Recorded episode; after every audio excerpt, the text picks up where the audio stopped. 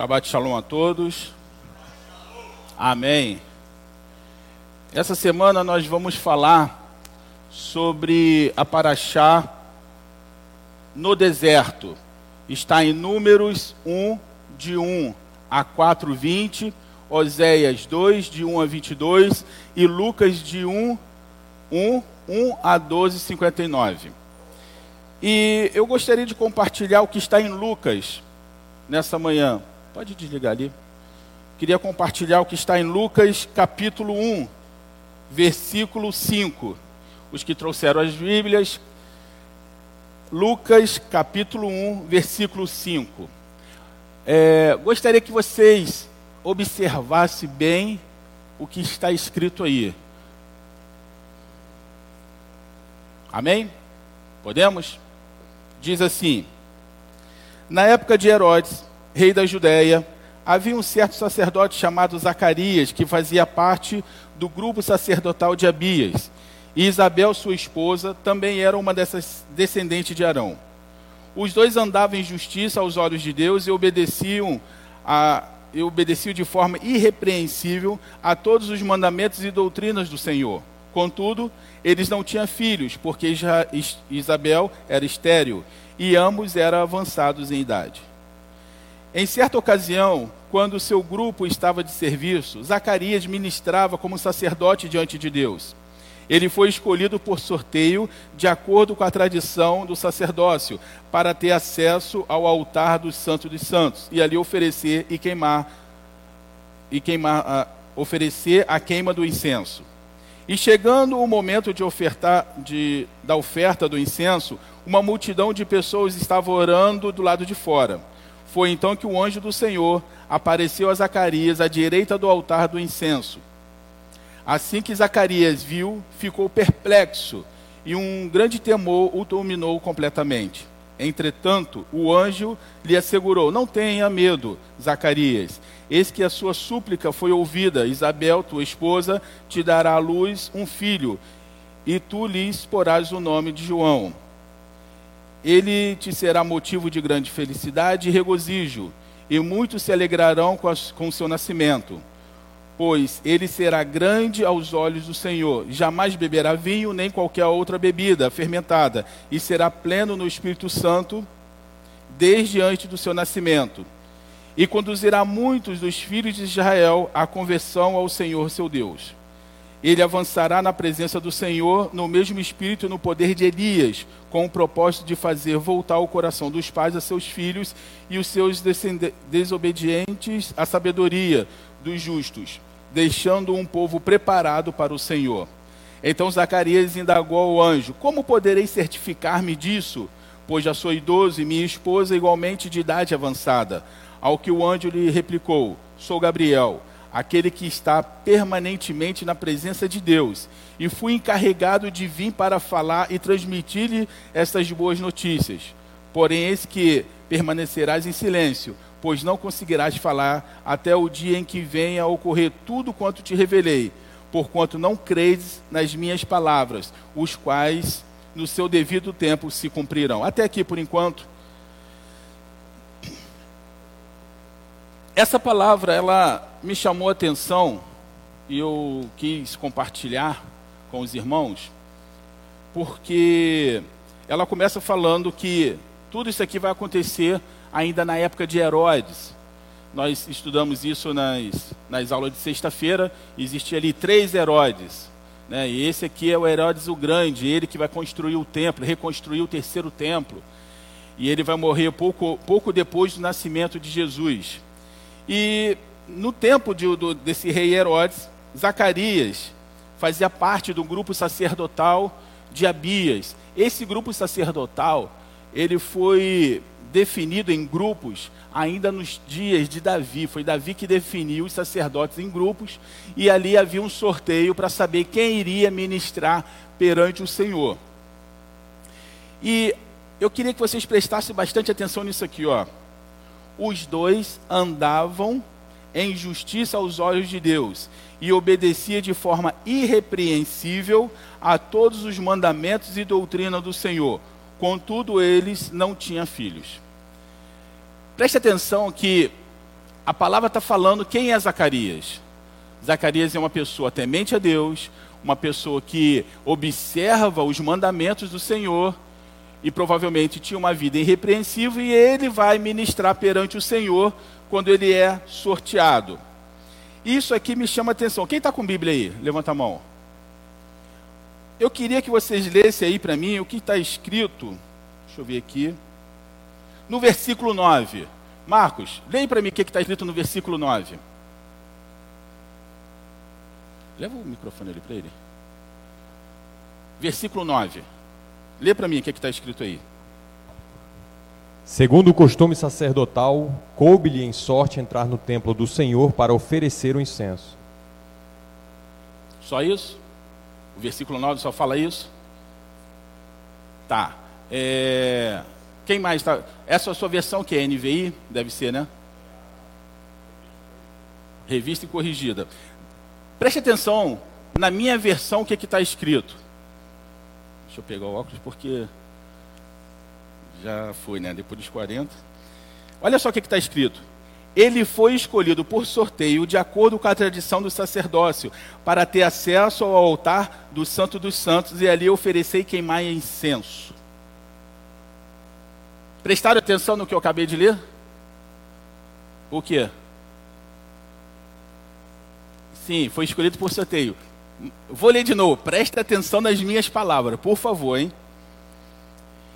E foi escolhido por sorteio, de acordo com a tradição dos sacerdotes, para ter acesso ao altar do Santo dos Santos e ali oferecer e queimar o incenso. O que, que chama atenção aí? Oi? Hã?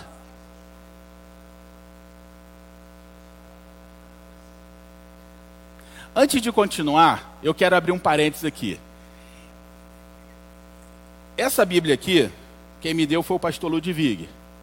Ela é da é, Bíblia King James e dizem que ela é a mais próxima do original. Foi o rei James que mandou traduzir, está mais próxima do original.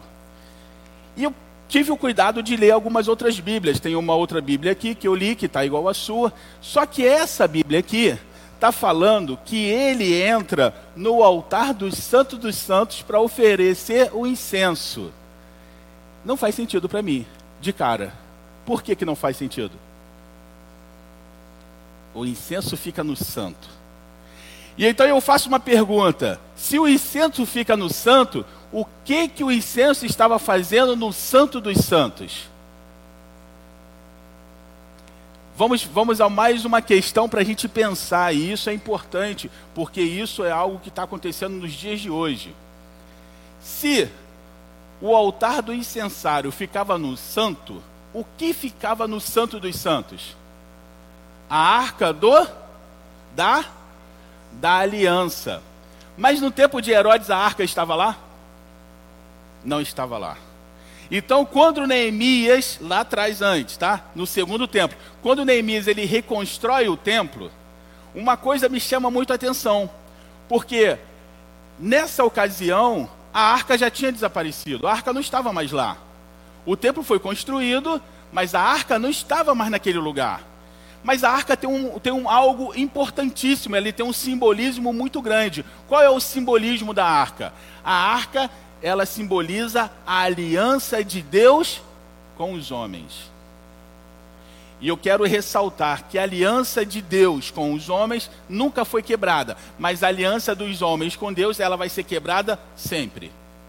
Então, quando o, templo ele é reconstruído, o segundo templo, depois que ele foi destruído lá por Nabucodonosor, Israel ficou 70 anos no cativeiro. Quando eles conseguem voltar novamente e conseguem reconstruir, tem uma cena, tem um versículo ali que me chama muito a atenção o versículo é o seguinte: fala que quando ele, eles terminaram a reconstrução, os mais jovens estavam felizes, cantando, adorando a Deus. Mas tinha um outro grupo, que eram os mais velhos, estavam chorando. E eu fiquei pensando nisso, por que, que os mais novos estão louvando e os mais velhos estão chorando? Porque os mais velhos havia visto a glória de Deus naquele lugar. Mas a glória de Deus, segundo o relato bíblico, ela só vai aparecer de fato quando, Deus, quando o, o, o, o, templo ele é consagrado a Deus, que vai ser no reinado de Salomão. No reinado de Salomão, ele é consagrado, a glória de Deus, ela enche o templo e aquilo ali é algo maravilhoso. A partir daí, não se há relato de que a glória de Deus aparece novamente. No entanto, tem a arca lá. A arca está no lugar. E ele segue todo o ritual, ninguém pode entrar, só o sumo sacerdote. Uma coisa que me chama a atenção, e aí eu não sei se a tradução está certa, é que fala que Zacarias era sacerdote, não era sumo sacerdote. Era sacerdote. E mesmo assim, a tradução diz que ele entrou no Santos dos Santos para oferecer o incenso. Então algo está meio que errado nisso aqui. Então, quando o templo ele é reconstruído, o altar não está lá. Então, eu fico imaginando que o Santo dos Santos estava vazio. E aí é onde eu quero chegar. O Santos dos Santos estava vazio. O segundo templo nem de longe parecia ou chegava perto da construção do templo de Salomão. Ele foi construído, mas perdeu-se muito no, na forma como foi construído, porque não tinha tanto ouro. Então era, era, usando uma palavra assim, era meio arcaico a forma como foi construído, e não tinha. Só que Herodes o Grande, ele vai construir, ele vai refazer o templo. E como eu estava estudando essa semana e vi uma coisa interessante, o templo de Salomão, a Bíblia fala que o templo era lindo, maravilhoso. Todas as pessoas se admiravam da beleza do templo o templo de Herodes era três vezes maior do que o templo de Salomão. Três vezes maior. Mas ser três vezes maior não significa que a presença de Deus está ali. Porque o templo em relação ao tabernáculo ainda era maior do que o tabernáculo, mas a presença de Deus estava no tabernáculo. Quando foi construído o templo de Salomão, a presença de Deus estava ali. Quando foi reconstruído, a presença de Deus já não estava mais ali. Então, uma coisa me chama a atenção: se a tradução estiver certa, e se foi exatamente isso que aconteceu, então eu posso presumir que, para que o Santo dos Santos não ficasse vazio, eles tiraram o incenso, o altar do incenso, e colocaram onde? No Santo dos Santos. Só que tem um problema nisso aí. Quando você vá, quando você ia ao templo, você entrava pela primeira porta que dava acesso ao que? Ao átrio. O que que tinha nesse átrio? Vamos lá. Tinha duas coisas importantes nesse átrio. O que que tinha lá? O altar do sacrifício, aonde era totalmente queimado o sacrifício, lembra aquela grelha como se fosse uma grelha gigante? Ele era imolado ali, Aí tirava o sangue, pegava o sangue, passava nas quatro partes desse altar, e se fosse um holocausto, ele era colocado ali em cima e ele era queimado até o final. Esse era o primeiro passo. O segundo passo tinha uma bacia, né, que era feito de cobre, e dentro dessa bacia tinha o quê? Água, mas antes da água tinha o quê? Espelhos que foram doados pelas mulheres esse espelho simbolizava a seguinte maneira: você chegava para lavar, você estava se vendo. Então você sabia exatamente onde estava sujo aqui. Igual quando a gente escova o dente de manhã, não é verdade? Se você escova o dente no, olho, no, no, no espelho, você pode ir trabalhar com pasta de dente no rosto. Então você olha para o espelho. Então ali ele olhava. Essa pia simbolizava o quê? Simboliza o quê? A palavra de Deus que nos lava para que possamos estar onde? No santo.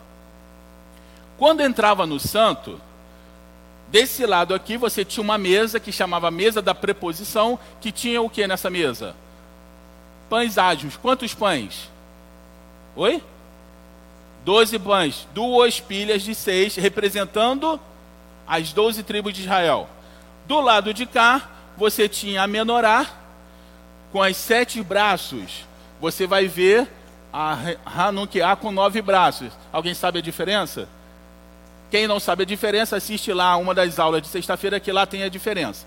Então, sete braços, e esses braços tinha era aceso e, esse, e essa, essa lâmpada ela não poderia ser apagada de forma alguma. Ela precisava ser, estar acesa todas as vezes.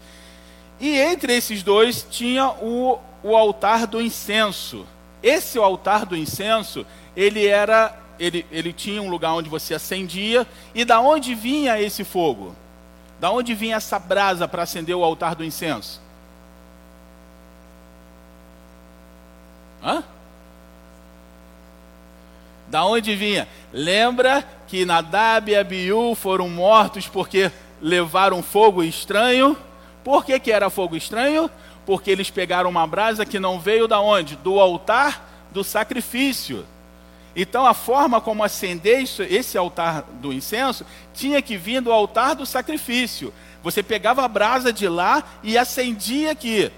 Preste atenção que no final vai dar tudo certo, vocês vão entender onde eu quero chegar. Então você acendia aquilo ali, e esse, e esse altar, ele exalava um perfume, um perfume que era um, um, um incenso que Deus ensinou como fazer. Se você olhar lá em Levítico, Deus vai ensinar como fazer, e esse, esse, esse incenso subia até o trono do Senhor. Agora vamos para os problemas disso aí. Você não poderia chegar no altar do incenso sem passar pelo sacrifício. Assim como eu e você não podemos vir para a casa do Senhor e louvar a Deus sem passar pelo arrependimento de pecado. Se nós não nos arrependermos antes de louvar, a nossa adoração é abominável a Deus, da mesma forma como o incenso de Nadab e Abiú foi abominável a Deus. E dessa forma Deus não quer nem saber, ele vai te fulminar, ele vai te cortar da congregação dos santos. Então, primeiro você tem que fazer o que? Arrepender dos seus pecados através do sangue de Jesus. Quando você se arrepender dos seus pecados, você precisa ser lavado pela palavra de Deus. Porque é a palavra de Deus que vai te mostrar quais são os seus erros, depois que você é lavado pela palavra de Deus, você vai entrar no santo, aonde não há pecado, onde tem o pão asmo, onde não há pecado, não há fermento. No nosso coração não pode ter fermento. Então, quando você faz uma adoração que não é para Deus, mas é para suas emoções, também é abominável a Deus. Quando você adora para sua própria glória, também é abominável a Deus. Então você está no santo. E nesse santo você tem a menorá. A menorá significa que são o quê? Os sete espíritos de Deus. Tinha que ficar arrepiado, irmão. Os sete espíritos de Deus. E esses sete espíritos de Deus que está olhando no seu coração e no meu coração. Você não consegue se esconder de nada. Engraçado que eu tive um sonho essa semana que eu achei assim é, impactante, porque eu sonhei que eu estava num lugar, mas eu conseguia ver que esse corpo ele não passava de uma casca e que realmente o que, o que contava era o meu espírito com Deus. E é verdade, esse corpo, por isso que mais cedo eu orei, eu falei assim: que o meu corpo se submeta ao meu espírito e que meu espírito se submeta ao Senhor, ao Espírito Santo de Deus, porque a palavra de Deus fala que não é o nosso corpo que louva, Deus procura adoradores que adorem em espírito e em verdade. Isso quer dizer que não quer dizer nada com sentimentos. Você não adora a Deus com sentimentos, com emoções. Emoções são algo passageiros. Hoje você é apaixonado por alguém, amanhã você não é mais apaixonado por alguém. Hoje você odeia alguém, amanhã você já não odeia. Sentimentos são coisas passageiras. E o que Deus faz na minha e na sua vida não é passageiro. E a forma como você louva a Deus também não é uma forma passageira. É uma forma que vai ficar na sua vida até você sair dessa terra. Davi já falava isso. Ele fala o quê? Eu louvo com a minha alma. Não o nosso corpo. O nosso corpo físico ele tem que responder ao nosso espírito. Só que nós estamos aprendendo aqui, o nosso espírito tem que responder ao nosso corpo, porque o nosso corpo parece que tem mais força do que o nosso homem interior. E apóstolo Paulo vai falar isso. O que eu quero fazer, isso eu não faço, mas o que eu não quero fazer, isso eu faço. Por isso a minha carne limita quanto o meu espírito. E quanto mais eu busco a Deus, o meu espírito se torna forte. Mas quando eu deixo de buscar, a minha carne se torna forte. Então é uma pergunta que eu faço: quem é que está dominando a sua vida hoje? A sua carne ou o seu espírito? Não sei, isso é uma coisa com você, assim como é um problema meu, eu preciso buscar a Deus. Então, quando você entra no santo, você está diante do, do Espírito Santo de Deus, a totalidade do Espírito de Deus. E agora você tem o que? A adoração. Entendeu o que, que, o que, que leva, o que, quais são os passos até chegar à adoração? Você não chega na adoração direto. Você tem um passos. E eu vou falar uma coisa para você. Até o altar do incenso era aceso com, é, com lenha. E você sabia que a lenha ela não poderia ser colocada de qualquer jeito? Deus falou até a forma como você deveria colocar a lenha para acender o altar. Isso me leva a crer que Deus é um Deus detalhista. Então ele não aceita qualquer tipo de adoração. Me desculpe se você vem para a igreja, se você vem para a congregação e você fica sentado aí no banco e você louva assim: "Ah, glória a Deus", não sei o quê. Deus não vai aceitar, meu irmão. Não vai aceitar e, é, e seria melhor que você não estivesse aqui, porque uma adoração como essa, você está correndo risco da sua vida espiritual. O problema é que nós perdemos tudo isso. E agora eu quero voltar aqui. Zacarias estava levando o incenso lá dentro. Então, peraí. Então, dentro do santo eu tenho tudo isso que eu falei agora. Já no Santíssimo, eu tenho o que? A arca. A arca simbolizava a presença de Deus. A presença de Deus. O trono de Deus porque ele fala assim: Eu estarei entronizado entre os querubins. Qual eram os querubins? Os dois querubins que estavam em cima do que? Da tampa do propiciatório. Deus falava assim: Ó, eu vou aparecer numa coluna de nuvem em cima dos dois querubins e a minha glória vai, vai encher todo lugar. Só que a arca não está lá. O trono de Deus não está lá.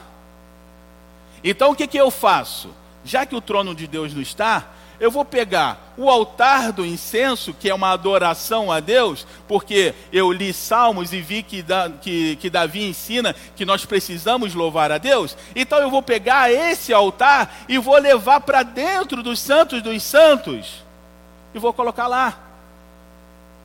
E é exatamente isso que o corpo de Cristo está fazendo hoje. Deus não está entronizado na igreja. E para substituir isso, eu coloco o quê? Uma adoração que não vai chegar aos céus, por quê? Porque está tudo errado. O incenso não deveria estar lá, o incenso deveria estar aqui, e lá deveria estar o trono de Deus, porque o incenso é você que acende, mas o trono de Deus é vontade de Deus estar ali. Você não tem poder para fazer, Deus aparece aí. O incenso você tem o poder de acender e fazer sair a fumaça. Se essa fumaça chega no céu ou não, isso aí é outra história. Mas você tem o poder de fazer isso. Mas a presença de Deus você não tem poder de fazer ela aparecer. E sabe o que eu entendo nisso aqui? Eu entendo que o trono de Deus não estava naquele templo três vezes maior do que o templo de Salomão o trono de Deus não estava naquele lugar e ele vai levar agora o altar até o Santo dos Santos. Mas no Santo dos Santos, a arca que estava lá, ela tinha uma finalidade muito importante. No dia de Yom quando era feito o sacrifício pela condição pecaminosa do ser humano, preste atenção, existe sacrifício pelo pecado, ah, eu cometi adultério, eu faço lá um sacrifício pedindo perdão a Deus. Isso é um tipo de sacrifício. Mas no Anquipur não. Não era pelo um pecado específico, era pela minha condição de pecador. Por isso que você fazia esse sacrifício. Então, quando fazia esse sacrifício pela condição de pecador, o sangue do cordeiro era levado para dentro do santo dos santos e era aspergido aonde? Em cima da tampa do propiciatório, ou seja, em cima da tampa da arca. E aquilo ali simbolizava que é até uma coisa é até interessante porque o Rabino Eduardo ele vai escrever um livro quem segura quem segura a tampa da chaleira é exatamente fazendo analogia a isso porque a tampa da arca ela deveria ficar fechada ali para que a, a ira de Deus não viesse sobre a terra. Então, quando o, quando o sumo sacerdote fazia aquilo ali, é como se ele tivesse impedindo que o mundo fosse destruído, porque a ira de Deus é tamanho pelo pecador e pelo pecado, que seria destruído. Mas por causa do sangue que era aspergido naquele lugar, a ira de Deus era aplacada. E eu, eu, eu sinceramente, eu não entendo uma coisa. No ano 70, quando o, templo é destruído, e aí você vai entender como que as coisas vão se perdendo. No ano 70, quando o templo ele é, ele é destruído, um rabino, um, um dos maiores rabinos na época, ele vai sentar em cima daquele monte de escombro do, do templo e vai chorar e vai falar assim: aonde, aonde será agora feito a, a a expiação de, do, do pecado da humanidade. Mas eu faço uma pergunta: se a arca não estava lá, se o trono de Deus não estava lá, já não estava sendo. Já, já não tinha mais como ser feito ali a expiação pelo pecado do povo. Então, se não tem mais como fazer, o que, que a gente faz então? A gente adapta. Como o judaísmo até hoje foi adaptando coisas porque não tem o templo você adapta, você muda a, a, a forma como fazer. Só que a palavra de Deus não fala que é para fazer assim. E sabe uma coisa que me chama muita atenção? A palavra de Deus diz assim: que os dois andavam em justiça aos olhos de Deus e obedecia de forma irrepreensível a todos os mandamentos e doutrina do Senhor.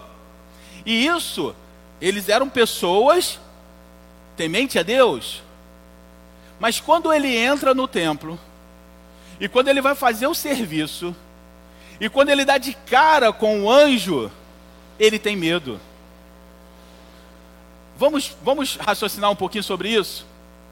É mais ou menos assim: é como se eu e você viesse para a congregação, eu sou temente a Deus, tudo mais, mas a minha vida já não é uma vida espiritual, a minha vida é uma vida rotineira. E quando eu vejo algo diferente do que eu estou acostumado, eu me espanto. Presta atenção, não existia nenhum lugar onde o sobrenatural poderia acontecer com mais frequência do que dentro dos atos do Senhor. Você tem ideia de ver a glória de Deus enchendo o lugar? Você tem ideia de ver a vara de Arão, de não sei quantos mil anos lá ainda, que não apodreceu? O maná lá dentro, a tábua que foi escrito pelo dedo de Deus, que é um lugar mais sobrenatural para ver coisas do que dentro da, da arca, dentro do, do tabernáculo. Mas no momento que ele viu, ele teve medo. Isso me chama a atenção porque muitas vezes nós, nós somos até temente a Deus. Nós até seguimos uma vida com Deus, mas nós não temos uma vida espiritual nós não estamos prontos para ver o que Deus quer revelar. E a nossa irmã ali orou uma coisa muito interessante, que é a minha oração nos últimos dois meses: Senhor, abra os meus olhos para que eu possa ver. Abra os meus olhos espirituais para que eu possa ver o que está acontecendo, porque nós somos enganados pela nossa visão, nós somos enganados pelo que vemos e pelo que ouvimos e pelo que sentimos. E só através dos olhos espirituais é que nós vamos ver o que Deus tem preparado para mim e para você. E não se assustar como Zacarias. Zacarias se assusta. É como se você viesse para a igreja com um problema de saúde e alguém orasse para você e você ficasse curado e você falasse: Não acredito, será que eu fiquei curado mesmo? Eu vou fazer isso aqui, vou andar para lá, vou andar para cá, ainda não estou acreditando. Nossa, eu acho que eu estou sentindo uma dorzinha ainda. Sabe por quê? Porque fé não está diretamente ligado com sabedoria humana. Fé não está diretamente ligado com religiosidade. Fé é algo que você não aprende, é algo que não se ensina, é algo que vem de Deus. Eu não posso ensinar fé para vocês, e nem vou tentar fazer isso, e nenhum de vocês pode ensinar fé para mim, e nem tentem fazer isso, porque isso é dom de Deus. É algo que Deus dá a você, e quando Ele te dá, você tem a certeza de coisas que você não viu, Mas você tem certeza. E alguém te pergunta, mas como que você tem certeza? Eu não sei, cara. Eu só tenho certeza. Está no meu coração. Eu sei que vai ser assim. Isso é fé. E muitas vezes nós estamos entupidos de informações, muitas vezes nós estamos entupidos de tanta coisa, de teologia, de não sei o quê, e esquecemos que o que Paulo fala. A letra mata, mas o espírito vivifica. A letra mata, mas o espírito vivifica. Gabriel aparecer para Zacarias não faz o menor sentido dentro de uma religiosidade. Não faz sentido, faz sentido? Fala para mim. Aonde na história um anjo apareceu para alguém ali? Não faz sentido. Por isso que Deus fala, por isso que Jesus fala. Ele pegou as coisas loucas desse mundo para confundir os sábios. E estava todo mundo orando lá fora, enquanto Zacarias estava lá dentro. E no rodapé da minha Bíblia aqui de estudo, fala que nessa época o sacerdote tinha que fazer isso todos os dias, acender o fogo. E ela fala que era a primeira coisa que se fazia, era acender o fogo. E eu fiquei me perguntando, se, foi, se é a primeira coisa que eles faziam, da onde eles tiravam o fogo? Tá vendo como é que as coisas vão se perdendo? Da onde eles tiravam o fogo? Ah, mas por que, que eles não foram fulminados? Porque a glória de Deus não está mais lá mas as coisas estão totalmente erradas. E aí eu busco, puxo para os dias dos dias atuais. Não é o tamanho da igreja que você vai, não o tamanho da congregação. Ela pode ser uma congregação gigantesca. Essa semana eu fui com a Adriana em Itaboraí comprar uma peça para o meu carro e na volta eu passei por uma igreja em Itaboraí, depois de Itaboraí chegando em Alcântara, gigantesca vocês, de repente, sabem qual é que eu estou falando. Que tem a foto de um rapaz lá bonito tal, aquela coisa. Uma igreja gigantesca, toda pintada de preto. E a Adriana falou assim: aí cabe não sei quantas mil pessoas. E eu disse para Adriana: sabe qual é o problema? Muitas pessoas que vão lá têm uma formação evangélica. E por causa dessa formação evangélica, elas não se sentem bem ir para um show do mundo, elas não se sentem bem ir para um pagode, elas não se sentem bem para nada disso. Mas a igreja agora está proporcionando isso para essas pessoas. Então elas vão para essas igrejas com o coração mais tranquilo. Eu não estou indo para o mundo, eu estou dentro da igreja. E aí você tem um show, você tem fumaça aparecendo, você tem pessoas cantando, e quando você olha para a plateia, você vê pessoas assim, Senhor, e você olha assim e fala, não é possível. Será que Deus está nesse lugar? Aí você espera um pouquinho, deixa o show acabar. Deixa o louvor acabar. E quando começar a palavra, você vai ver. Todas aquelas pessoas que estavam lá com a mão para o alto, quando acaba o, o louvor ali, para onde elas vão? Tudo lá para fora. E quando vão lá para fora, vão começar a conversar. E aí, o Flamengo vai jogar hoje. Pô, o cara não, não, não chamou aquele fulano de tal lá para jogar, não sei o quê. Totalmente ao contrário. Eu estou falando isso porque eu já vi isso acontecer. Eu já vi não é ninguém que me contou, eu já vi, e eu, isso é uma, um questionamento que eu tenho no meu coração há anos. Como que pode alguém estar falando que vem a, o peso da glória, o peso da glória, e quando acaba o louvor, a pessoa vai lá para fora como falar coisas aleatórias, e a palavra de Deus está sendo ministrada, que fala que é essa palavra que vai limpar o seu coração. Na verdade, se você parar para pensar, eu acho que a liturgia dela tinha que mudar. Primeiro tem que ser a palavra e depois o louvor. Se você for olhar, igual está no tabernáculo. Primeiro vem a palavra, primeiro vem o seu arrependimento. Por que, que Deus ministrou no meu coração para antes de começar a gente fazer um momento de oração aqui individual? Porque não é a minha oração que vai perdoar seu pecado, não, irmão. O seu pecado é problema seu. Você que tem que pedir perdão pelo seu pecado. Eu vou pedir perdão pelo meu. Eu já tenho tantos pecados que eu deveria ter sido crucificado. E você precisa pedir perdão pelo seu. E só assim você pode adorar o Senhor. Não é a oração do pastor aqui que vai perdoar os seus pecados. É a sua oração que vai perdoar. Até porque eu não sei o que, que você fez essa semana. Você sabe. O Espírito Santo de Deus sabe, mas eu não sei. E isso é tão importante, tão, é, é, é, é tão assim que Jó, ele fazia sacrifício por ele e pelos. Salvou a vida dos filhos dele? Não salvou. Então você pede perdão pelos seus pecados. Depois que você pede perdão pelos seus pecados, aí você pode chegar para o Senhor para você adorar Ele. E mesmo assim, às vezes ainda é uma adoração arrastada. Sabe por quê? Porque tem coisa prendendo no seu coração. É uma preocupação lá fora, é algo que está no seu coração, é uma tristeza que ainda está lá. Isso significa que você ainda não foi lavado para chegar no santo. Quando a gente não consegue fazer uma adoração de coração dentro de uma congregação, é porque você e eu não fomos lavados ainda pelo, pela palavra de Deus.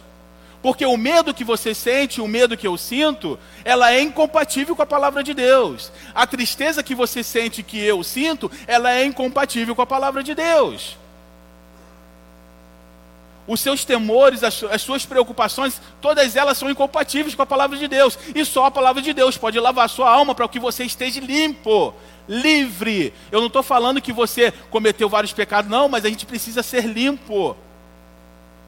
Quantas vezes uma pessoa pesada vem conversar com você e ela fala, fala, fala, fala, fala, e às vezes você nem fala uma palavra. Já aconteceu isso comigo, na segunda viva. As pessoas falando, falando, falando, e você fica assim, aham, aham, aham.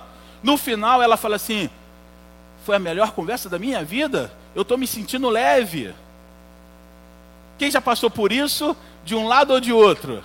Não é verdade? Ou você falando ou você ouvindo. Eu já sei dos dois lados. Você fala, fala. Cara, fiquei leve, estava precisando fazer isso. Quando você, se, você ora para o Senhor, quando você se derrete aos pés dele, é exatamente isso que você está falando. Você fala, fala, fala, fala, o Senhor te perdoa, o Senhor purifica a sua vida e você fala: agora eu estou leve, agora eu posso louvar, agora eu posso cantar, agora eu posso receber a visitação do Espírito Santo de Deus. Mas nós estamos invertendo isso aí. Nós achamos que a adoração é o que vai mover os céus. Não, a adoração vai fazer com que o povo seja fulminado. Ah, você está pegando pesado? Não é, irmão. Me perdoa, mas é o que está escrito aqui. Eu não posso ir diferente do que está escrito. Eu estava até falando com a Adriana, eu falei assim: é complicado, porque o pastor viajou e tem uma sequência de paraxás para falar. E todas elas são de exortação. As pessoas vão ficar traumatizadas de ouvir minhas pregações, porque é só exortação. Mas eu não tenho como fazer, está escrito. Não tem como fazer diferente. Eu não posso chegar para vocês e falar que tudo vai ficar bem se vocês não se arrependerem, é mentira.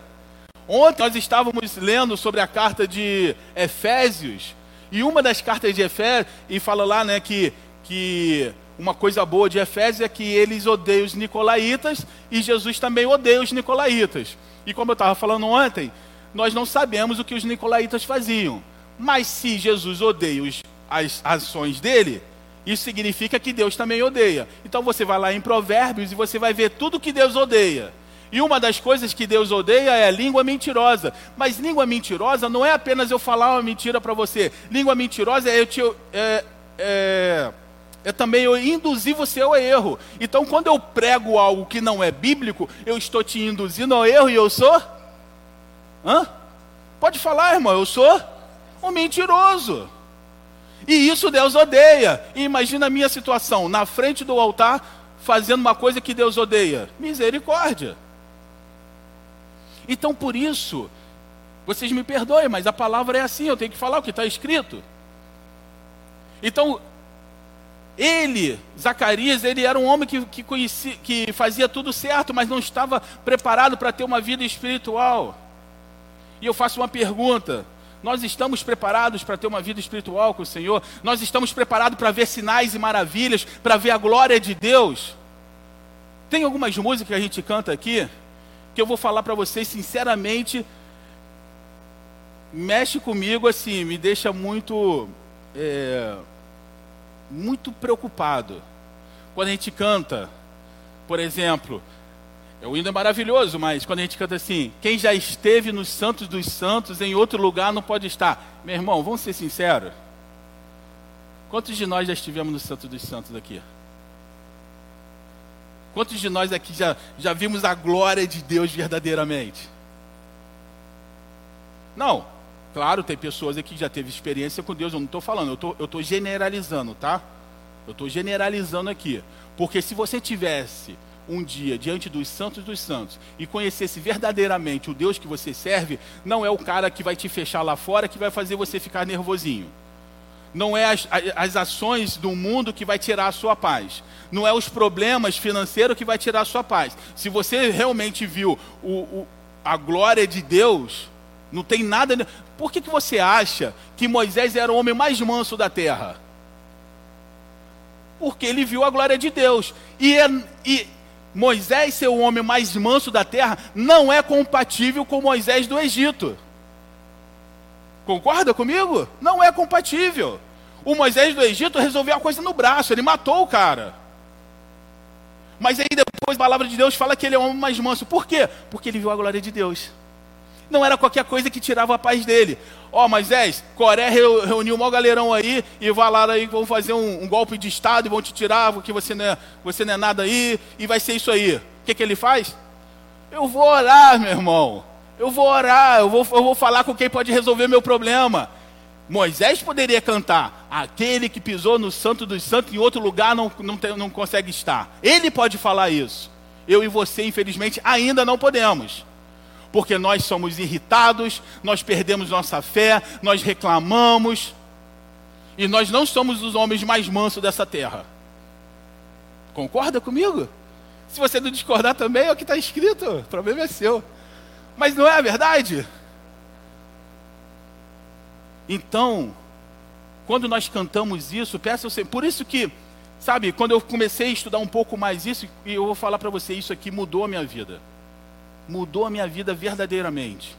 E quanto mais você estuda, você fala assim: nossa, como que Deus ele é detalhista e como que o meu culto é muito meia boca. Como que as minhas ações é muito meia boca.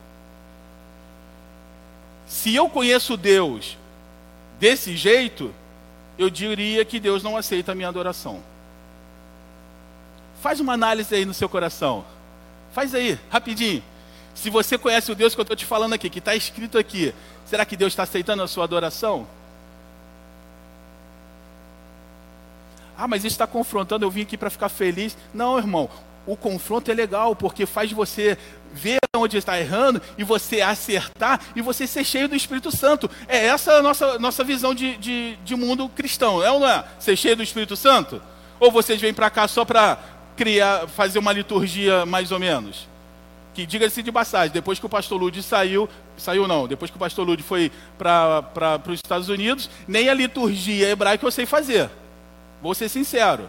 Então, se for por isso, agora, se você está aqui para ser cheio do Espírito Santo, eu vou falar para você, isso é independente de mim. O Senhor vai te encher na hora que você buscar.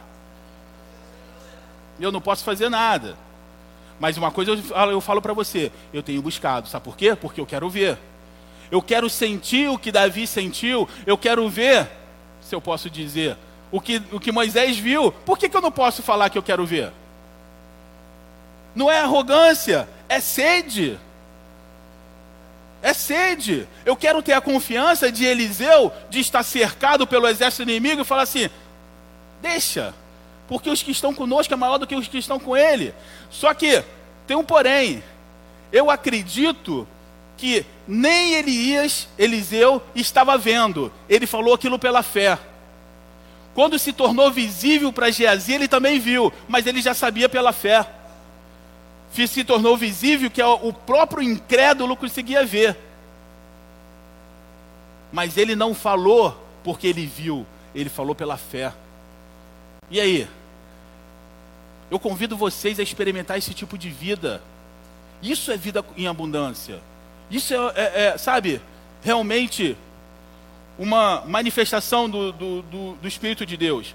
E aí ele fala: olha, esse menino, a sua esposa vai ficar grávida e ela vai ter um filho, e ele será o que vai trazer muitos para o caminho. E ele fala assim: pois ele será grande aos olhos do Senhor, jamais beberá vinho nem qualquer outra bebida fermentada será pleno no Espírito Santo desde antes do seu nascimento. O que que João era? Ele não pode beber vinho Nazi... Ó, oh, pessoal aí sabe mesmo. Nazireu. E o Nazireu era um homem cheio do Espírito Santo de Deus. Claro que você vai lembrar de Sansão. Sansão teve os problemas, mas na sua essência é, eram pessoas separadas. E quando João nasce, quando ele cresce, qual é a primeira providência que ele toma? Lembrando que João deveria ser sacerdote. Ele deveria seguir os passos do pai. E por que, que ele não vai para essa igreja aqui, para essa congregação, para esse templo aqui? Por que, que ele não vai para lá? Porque estava corrompido. Saia, meu povo, da onde está corrompido. Saia, meu povo. Venha para um lugar onde Deus fala. Eu não estou falando para vir para BTY, não, tá? Estou falando para vocês buscar a face do Senhor. Saia do meio do, de onde está corrompido, aonde prega para você se sentir bem. A palavra de Deus ela não é para você se sentir bem. A palavra de Deus é para você ser confrontado e ter vida e vida em abundância. Saia do meio dela. A primeira coisa que ele faz é: eu vou para o deserto.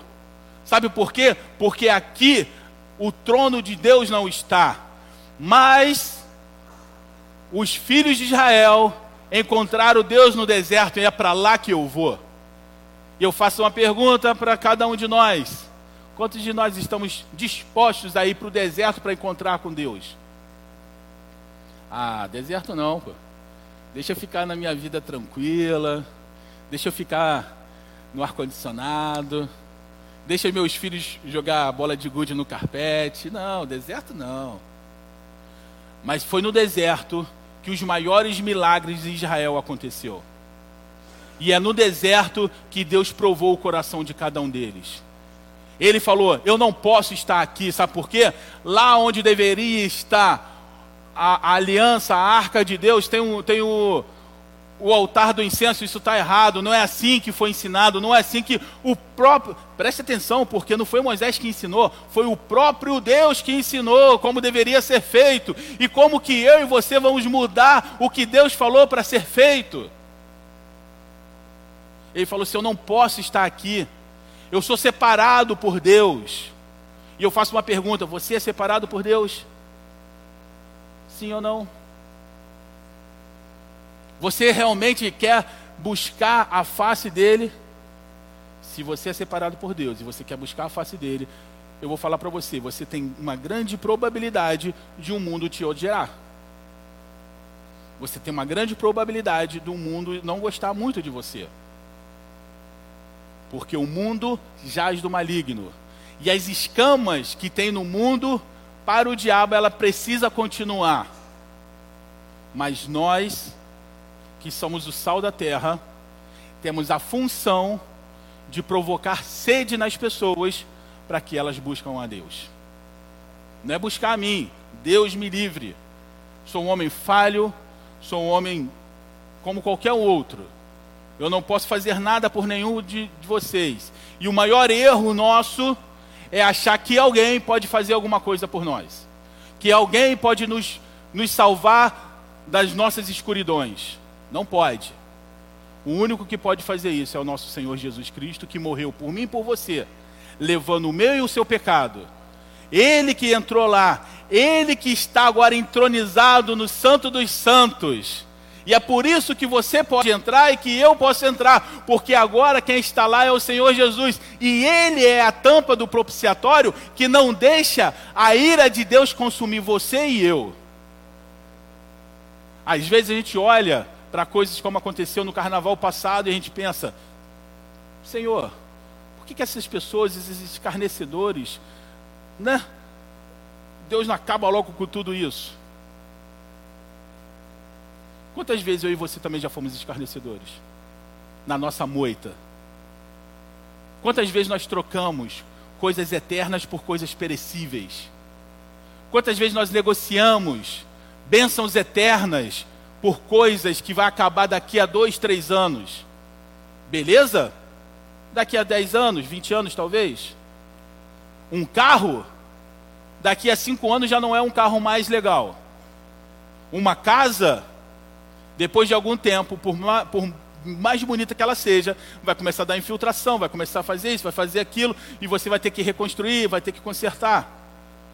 Todas as coisas são perecíveis, mas o que o Senhor tem guardado para mim e para você, o seu olho e o meu não viu, o seu ouvido e o meu ouvido não ouviu, e nem de longe chegou no meu e no seu coração o que Deus tem preparado para mim e para você. O que, que você está. Deixa eu falar uma coisa para você. Quando o diabo tentou lá Adão e Eva, ele não negou a existência de Deus, negou? Não, ele não negou a existência de Deus. Ele fez uma coisa pior ainda. Ele conseguiu pegar Deus, que era o primeiro no ser humano, e colocar por último. Nós temos feito isso também. Nós temos colocado as coisas na frente de Deus. E Deus está sendo o último na nossa vida. Às vezes, o nosso casamento é mais importante do que Deus, os nossos filhos é mais importante do que Deus, o nosso trabalho, as nossas contas, e Deus vai ficando ó, lá atrás. E quando, quando começa a estar tudo errado, Ele está tão lá atrás que às vezes você nem consegue encontrar onde Ele está. Porque você colocou tanta coisa que você nem consegue encontrá-lo novamente. Mas em nome do Senhor, Ele diz assim: se vocês me procurarem, eu vou fazer com que vocês me achem. Eu serei achado. Que nós possamos procurar o Senhor nessa manhã. E que a nossa adoração não possa estar na frente do nosso arrependimento. O arrependimento é mais importante. Só para a gente ilustrar, é como se eu tivesse feito uma coisa muito ruim contra o, o Patrick. O Patrick é meu amigo, e de repente eu decepcionei o Patrick de uma forma assim que ele falou: Cara, eu não imaginava que o Marco faria uma coisa dessa. E ele fica muito magoado comigo. E eu deixo passar o tempo. E depois de um tempo, eu começo a me aproximar novamente do Patrick. Brincando, falando, pô, vamos para a praia. Eu sei que ele gosta de praia, vamos para a praia, não sei o quê. E vou me aproximando novamente dele. E o Patrick fica assim: Cara, eu gosto desse cara. Mas ele não me pediu desculpa. Ele está fazendo, ele está se aproximando de mim, mas ele não teve a coragem de pedir desculpa. Assim é Deus conosco. Nós cometemos erro, nós cometemos pecado, nós fazemos um monte de coisa e a gente acha que a nossa adoração vai fazer com que Deus fique alegre conosco. Mas e o nosso arrependimento? E o nosso arrependimento? Primeiro você se arrepende, depois você adora ao Senhor. Guarda isso no seu coração. Primeiro eu me arrependo, depois eu adoro ao Senhor. E aí sim, quem sabe, Ele aceita a minha adoração. Não troque as coisas. Deus não errou quando ele colocou a sequência no tabernáculo ou no templo. Ele não errou. Ele sabia que nós, como seres humanos, tínhamos que passar por todo esse processo. Nós estamos pulando o processo. E aí você vai ler, aí você abre lá em Salmos, ah, porque o louvor, o louvor, o louvor. Você pode ler em todo lugar, irmão. Todo lugar. Teve um rei, eu, agora não lembro exatamente, acho que o Josafá que venceu uma guerra no louvor. Foi Josafá? Acho que foi. Venceu uma guerra no louvor. Mas vai ver o que, que ele fez antes. Ele foi no templo. Senhor, o inimigo está vindo contra nós. Perdoa os nossos pecados. Perdoa as nossas injúrias. Perdoa o que o teu povo fez. O que, que o Senhor falou? Segura aí, que essa guerra agora é minha. Arrependimento antes de louvor. As igrejas estão mudando isso aí. E segundo a Bíblia, quem louva antes do arrependimento, antes de acender o fogo do altar, ela tem grande chance de ser fulminada. Porque esse louvor é abominável a Deus. Está escrito, vocês podem ver. Eu fiz uma pergunta ontem, né? E vou fazer novamente. Vocês acreditam 100% em tudo que eu falo aqui? Se vocês falarem que sim, vocês são loucos? Vocês não devem só acreditar no que eu falo, vocês têm que olhar a Bíblia para saber se realmente o que eu estou falando é verdade. Porque o coração do homem ele é enganoso e de repente eu posso ter me enganado em alguma coisa. Mas se vocês olharem a palavra de Deus e estiver certo com o que eu estou falando, então você aceita a palavra de Deus. Tem algumas pessoas que falam assim, eu já ouvi, eu, eu lembro até um tempo aí que o pastor Lúdio até me falou, né, que tinha pessoas que chegavam para ele e falavam assim, ah, você pregou para mim essa manhã, não sei o quê pastor, eu não, eu não preguei para você. Eu peguei o que era para falar, mas sei lá, foi para você. Eu falei para o pastor, pastor, se alguém chegar para mim e falar, você pregou para mim essa manhã, eu vou falar, preguei, meu irmão. E você é um sortudo porque Deus me usou para falar para você. E se Ele me usou para falar para você, é porque você precisa se arrepender. E para de dar uma de, de ferido e vai buscar arrependimento no Senhor, que isso vai salvar a sua vida. É isso que a palavra de Deus mostra. Tem um livro, acho que são os Generais da Fé, que o pastor Lud me emprestou. Me emprestou não, eu tomei dele que eu nunca mais devolvi.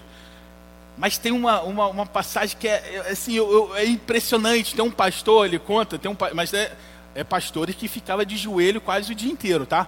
Mas teve um pastor pregando que ele falava: "O inferno está aí, o inferno". As pessoas se seguravam nas cadeiras e falavam: "Não, Senhor, não deixa eu ir para o inferno". De tão tão profundo que era a pregação. Mas eu tenho certeza que aquelas pessoas que seguraram na cadeira, elas se arrependeram e foram salvas. Amém? Eu tenho certeza disso. Nós estamos pregando um evangelho muito tranquilo. Mas esse evangelho muito tranquilo é exatamente uma porta gigantesca que não leva para a salvação. Eu sou o caminho, eu sou a verdade, eu sou a vida. Quantas portas tem no átrio de Deus? A primeira, eu sou o caminho, você entra para o sacrifício.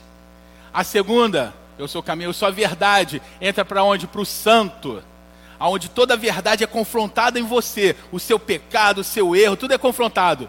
E eu sou a vida, sabe por quê? Porque eu e você podemos entrar agora no Santo dos Santos e não seremos fulminados. Por isso que ele diz: Eu sou o caminho, eu sou a verdade, eu sou a vida. Amém? Que o Senhor possa nos abençoar. Queria convidar a irmã para a gente cantar mais um louvor.